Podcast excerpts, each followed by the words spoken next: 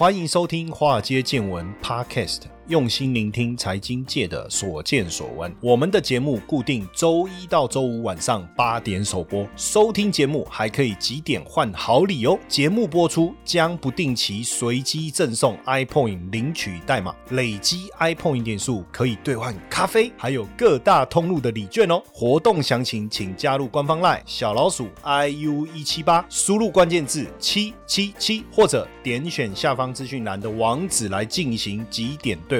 让古怪教授请您喝咖啡拿礼券吧。好，大家好，大家晚安，我是古怪教授谢承彦。最近呢，大家都在讲双雄，哪双雄？面板双雄。可是我不知道大家知不知道，以前面板有五虎啊，哦，跟那个温拿五虎一样，哈，Winner。哎，我我我在想，为什么叫温拿？温拿是什么意思？后来我才知道，温拿就是 Winner，哈，Winner 哈。Winner，温拿五虎哈，为什么变双雄呢？也就是说，有三只老虎不见了，是不是？哈，其实面板曾经在台湾被视为明星产业哈，跟现在的这个半导体产业是平起平坐。呃，我们的面板产业呢，曾经有过非常辉煌的历史哈，也跟日本、韩国来 compete 相争霸，所以过去也有五虎哈。那纵观整个面板产业的一个发展哈，当然就是产线投产、产能过剩、面板降。价面板厂亏损，降低产用产能利用率，关闭产线哦，然后有人出局之后，有人顺势崛起。那在面板产业的发展过程中啊，日本跟韩国是最先发展的，应该算是第一批梯队了哈。那美国无线电公司 RCA 一九六八年研发出第一片液晶显示面板，就是 LCD 哦。那日本就盯上这个技术呢，一九七零年就进军了 LCD 这个领域。LCD 是液晶显示面板哦，不是大张的 CD。然后呢？先后当然就有精工啦、夏普啊，这个也是后来红海入主的这个企业嘛，哈。那韩国的起步比较晚，比日本晚。三星啊、LG 在九零年代中期才开始大规模的投资 TFT LCD 这个产业，哈。那日本、韩国为了抢市场的竞争非常非常的激烈。那一九九七年前后啊，日本面临亚洲金融危机跟面板产业低谷的双重打击，哈。所以三星呢、LG 呢，就凭着过去几年，这个扩产蚕食掉日本企业的市场的份额，那当然呢，也就让韩国串起来了。那当时台湾在二零零二年提出了两兆双星，我不知道大家知不知道哈？那当时两兆呢，不是那个法律有没有说你们两兆？不是那个兆就是亿个十百千万有没有？百万千万亿，然后十亿百亿千亿兆。的那个兆，那二零零六年半导体跟彩色显示产业两个产业就突破一兆台币，所以半导体跟面板叫做两兆双星哈。那当然政策的推动呢，也就让面板产业跑出了友达、奇美哦、奇美电了哈、广辉哦、华映哦、汉语彩晶这样五虎，这五虎就是友达现在还在的友达、奇美电被群创并了，广辉电子哦、华映。这个是跟大同有关，还记得？还有汉语彩晶这五虎哈。那二零零三年到二零零九年，台湾的面板产业投资金额超过一兆新台币哈，也确实，而且出货占了全球百分之四十的比重，跟日本、韩国形成三足鼎立。那为什么五虎会变双雄？当然，二零零八年经济危机就是金融危机了哈。那面板产业遇到二零零九年产业走下坡，所以产能利用率降啊，降到多少？四成。然后呢，当然这个大陆的。这个企业呢，哦，像 TCL 啊这些哈，跟友达、奇美采购大量的采购，那当然有一些就不愿意依靠这个大陆的采购订单，那当然就干脆把这个卖给韩国哦，那韩国当然就坐地起价了嘛，哈，那这个导致台湾的面板厂就埋下了这个衰退的这个原因，那后来就经历了连续三年的一个亏损哦，那加上因为操纵市场价格被这个反垄断机构罚款哦，也是导致整个面。板厂出现问题一个非常重要的原因了哈。那因为二零零一年到二零零六年，像汉语彩晶和三星、LG、奇美、友达还有华映，总共开了超过五十次的这个会议哈，交换面板的信息跟面板的价格，所以就被美国的司法部查明以后被处处以三千万美元的罚款。所以当然因为因为这样就就就没办法啦哈。所以像华映呢就破产啦哦，就破产了哦这。当然就很产业的问题。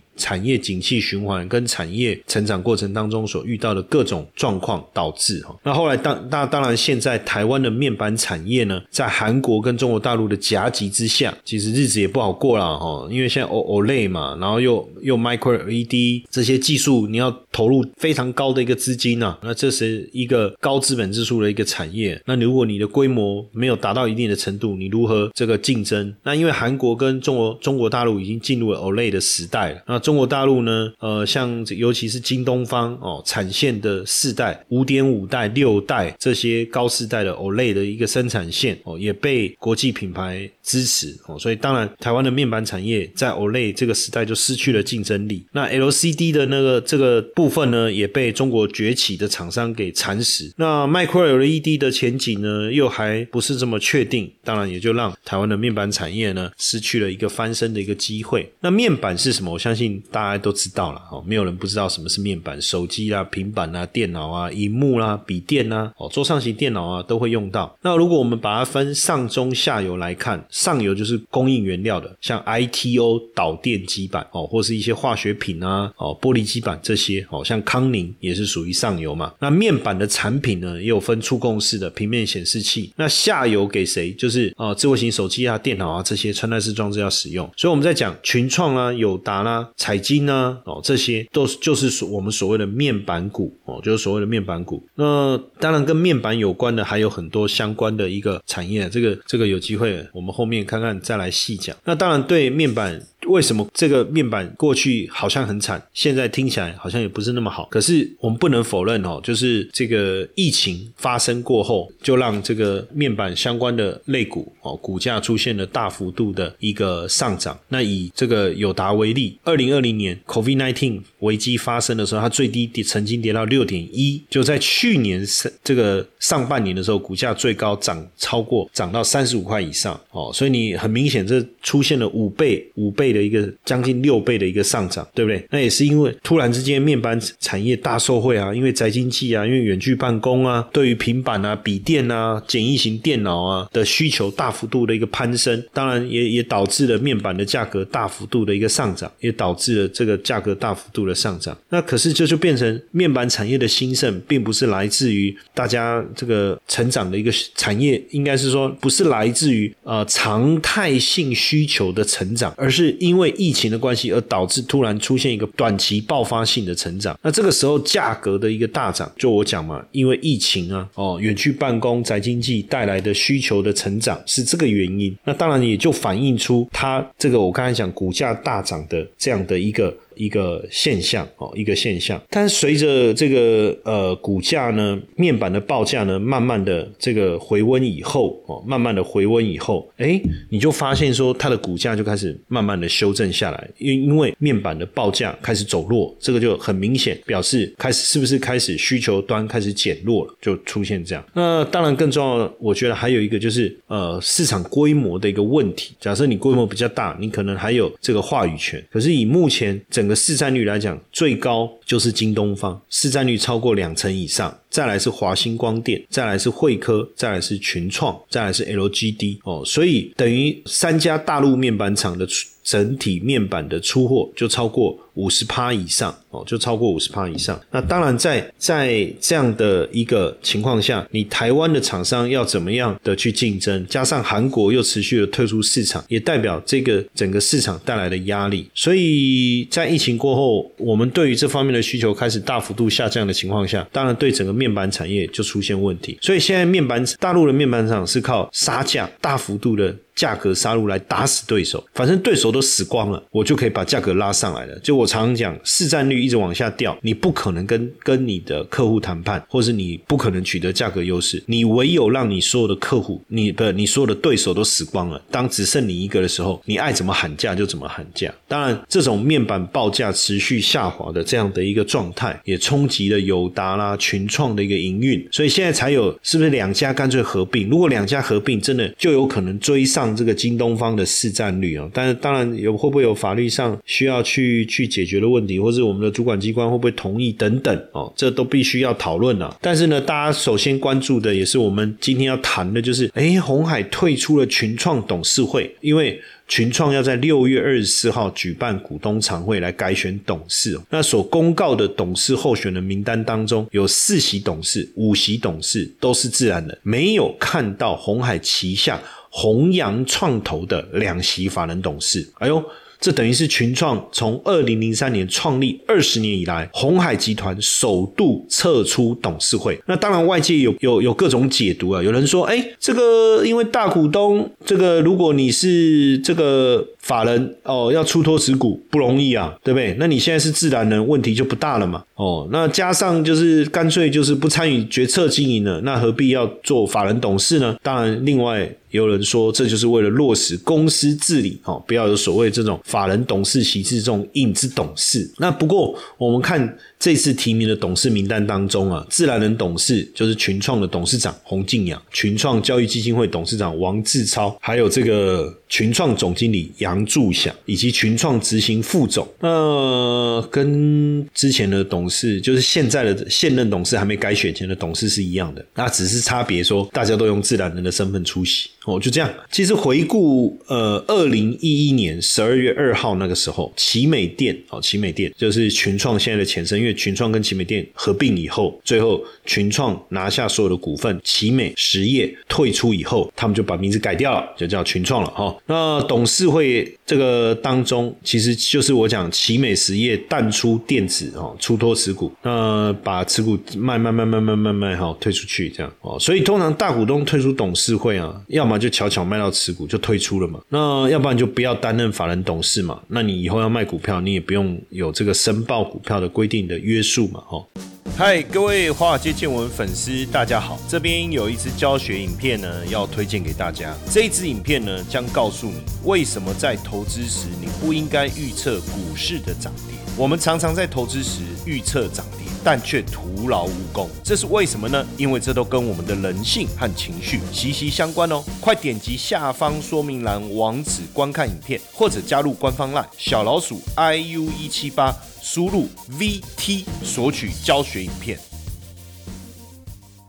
那当然，面板产业对这个红海来讲，哦，在整个面板产业的投资布局一一波三折嘛。原本你要在美国威州盖这个十代线，然后后面又修正成六代线，然后现在变成就只做面板的后段模组，哦，这个变化很多。然后红海入主夏普，我不知道大家还记不记得那个新闻？那时候我郭台铭还去请示关公，然后为了要去谈，我还披上那个跟关公这个叫做什么请来的这个披了一个围围巾吧，是不是？哦，那当然这个红海入主的夏普旗下的借工厂哦，在大陆广州的增城也打造了一个十点五代线哦，不过因为景气的问题，建厂一度暂缓哦。那后来那个有搭上，当然有搭上疫情。之后显示显示区的热潮有重重新的装机跟扩产，不过说真的哈，就是这个景气变化一直是影响面板产业一个最大的一个问题哦。那当然退出群群创还有融创哦，因为包括呃呃融创董事会哈，也他们也是这个全面的一个退出哦，全面的退出。那融创的资料看起来，红海集团是透过宝兴国际投资拥有融创两席法人董事啊哈，那现在也算是。也也全面退出了哈，也全面退出。那当然就是说，大家就红海的角度了哈，他就说这个都是面板哈，一向就是郭台铭个人的投资，这个所以不需要哦，因为反正我们红海就聚焦在三加三哦等等之类的哈。但是我不知道我自己在看，当然红海是不是全全面退出群创的董事会的目的哈？当然我觉得非常的明显哦，因为自从红海发表的声明来看哈，第一个就是有关于。集团面板事业的投资跟经营，其实都是郭台铭个人的投资为主哦，所以好像也没有必要让呃集团以法人的身份哦来介入，对不对？这样听起来好像蛮合理的。再来第二个，红海集团的目标非常的清楚，就是是聚焦聚焦在哪里？三加三的事业。那当然，大家还是会有一些揣测嘛，因为毕竟现在面板景气反转哦，那红海又全面的退出，所以大家也在想，那未来到底面板产业是不是真的呃一蹶不振了哈？那但是至少以红海目前来看，他们就是要专注嘛，电动车、数位健康、机器人，再来是人工智慧、半导体、新时代通讯哦，就所谓的三加三。那也因为红海全面退出群创的董事会之后呢，呃，开始有人在猜啦，会不会是友达跟群创要合当然，第一时间两家公司都是同步否认哦。不过呢，很多的学者在研究啊，哈，也认为是说群创跟友达一定要合并。按照目前市场的状况来讲，两个在做同样的事情，但是都没有办法有能力在国际市场上竞争。那所以，如果两个一合并，其实。自然就能够取得面板的定价权。那因为最近面板双五的举动，确实给市场带来很多的想象空间嘛，包括营收获利非常好，却只配出相当低的这个股息，然后同时又要减资，那所以呃两者来合并的可能性，确实有可能蛮高的哦，有可能蛮高的哦。那因为从金融海啸以来。哦，面板就我讲嘛，意思就是产业嘛，市况不好。哎，真的，你如果从二零零八年那时候开始看到现在，真的是沉积的非常非常的久哈。我们讲金融海啸之前，就以友达来看，我现在这个是没有除权息哈，最高价的时候到七十二点五，然后接着就一路跌。你看哦，一路跌，从曾经金融海啸那时候反弹了，金融海啸那时候最低是就是二零零八年那时候最低是跌到。十七点八，后来有反弹，反弹在。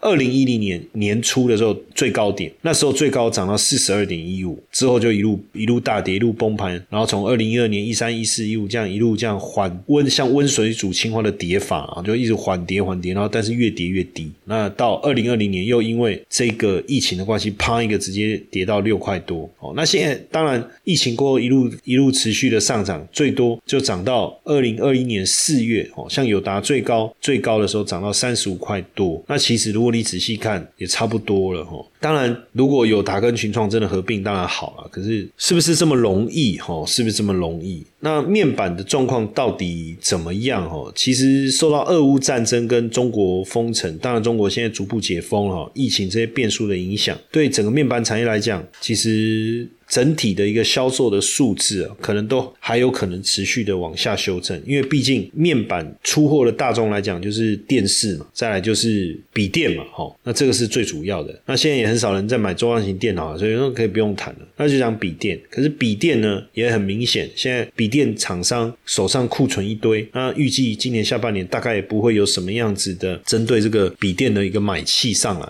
哦，买气上来。那所以这样看起来也可以理解啦，因为。面板的报价持续的一个下滑，那需求面的一个衰退，所以整体的呃面板市场的一个产值持续的一个走弱。那大家也也也也会担心啊，如果你你这个走弱下去，下一次什么时候还会再出现像二零二零到二零二一年四月的这种行情？我想难度是非常非常高的。那所以这样看起来，红海、嘉士达好像都要推出面板产业，那到底呃能不能合并哦？实际上，当然从刚才讲你就知道，红海退出群创董事会。的消息确实引起市场的注目，然后接着马上友达群创又要合并。当然，对红海来讲，最重要当然还是在三加三。以目前来看，就红海，你看这个，我我之前在财经研究室哈，如果你有订阅我们的财经研究室哈，哦，你就知道我之前我们就在谈红海这个大三角形整理末端要上涨的，要喷出的这个理由。从这个产业面来讲，从它发展，不论是电动车、电池等等哦，那当然对红海来讲，它的转投资确实。比较复杂，那所以需要整理跟瘦身。那你看红海退出群创啊，大家宣布跟马来西亚。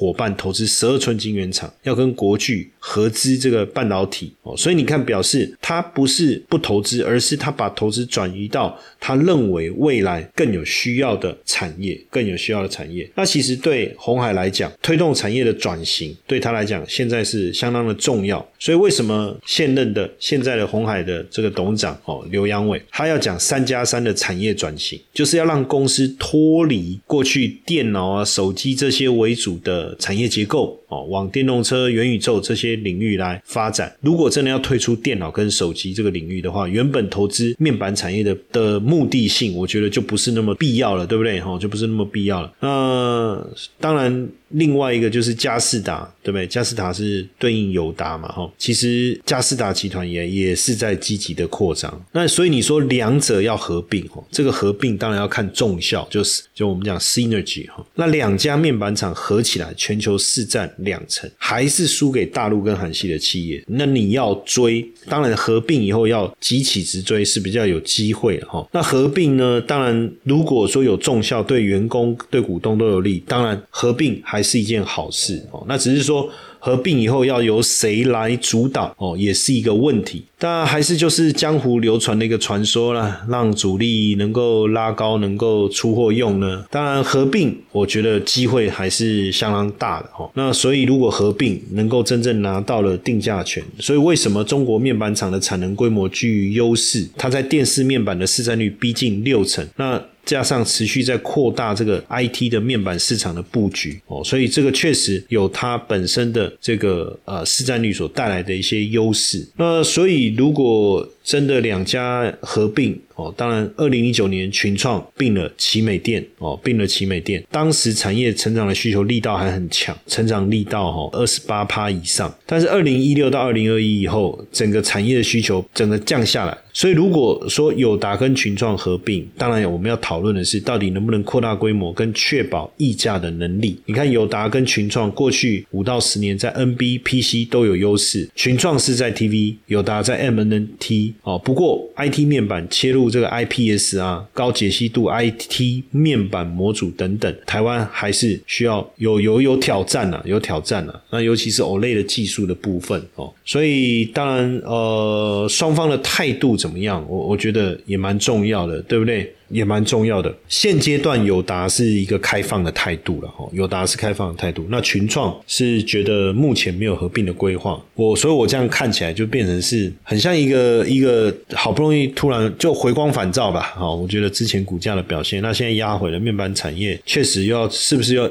要走入另外一个寒冬？哦，我我我是觉得，如果不往合并这个方向走，哦，其实并不容易哦。那这时候突然也有也有人 Q 到这个孙正义哈，那孙正义有没有可能成为合并以后第三方策略性的投资者？大家记不记得那时候郭台铭出来参选这个总统的时候，他那时候就一直在点名孙正义，他就说为什么人家孙正义他的软体银行可以赚这么多钱，那为什么我们的这个这个劳退基金哦可以找他代操啊，委托他啊哦，但是嗯你没有去看后面这几年他们的操作的绩效哈，这个随着。他投了几个标的，像蚂蚁金服等等出问题以后，他们投资绩效当然就落差很大。但华 lever 确实在那一段时期很厉害，所以如果按照这样的一个一个关系，跟跟红呃孙正义软体银行跟郭台铭跟红海之间的这样的一个关联性的话，哦，也有可能哦，也有可能就是日本软银哦，因为呃他手上数千亿的愿景基金呐，那因为这个踩到滴滴出行这一个地雷了嘛，对不对？所以如果面板双虎。来合并的话，其实，哎。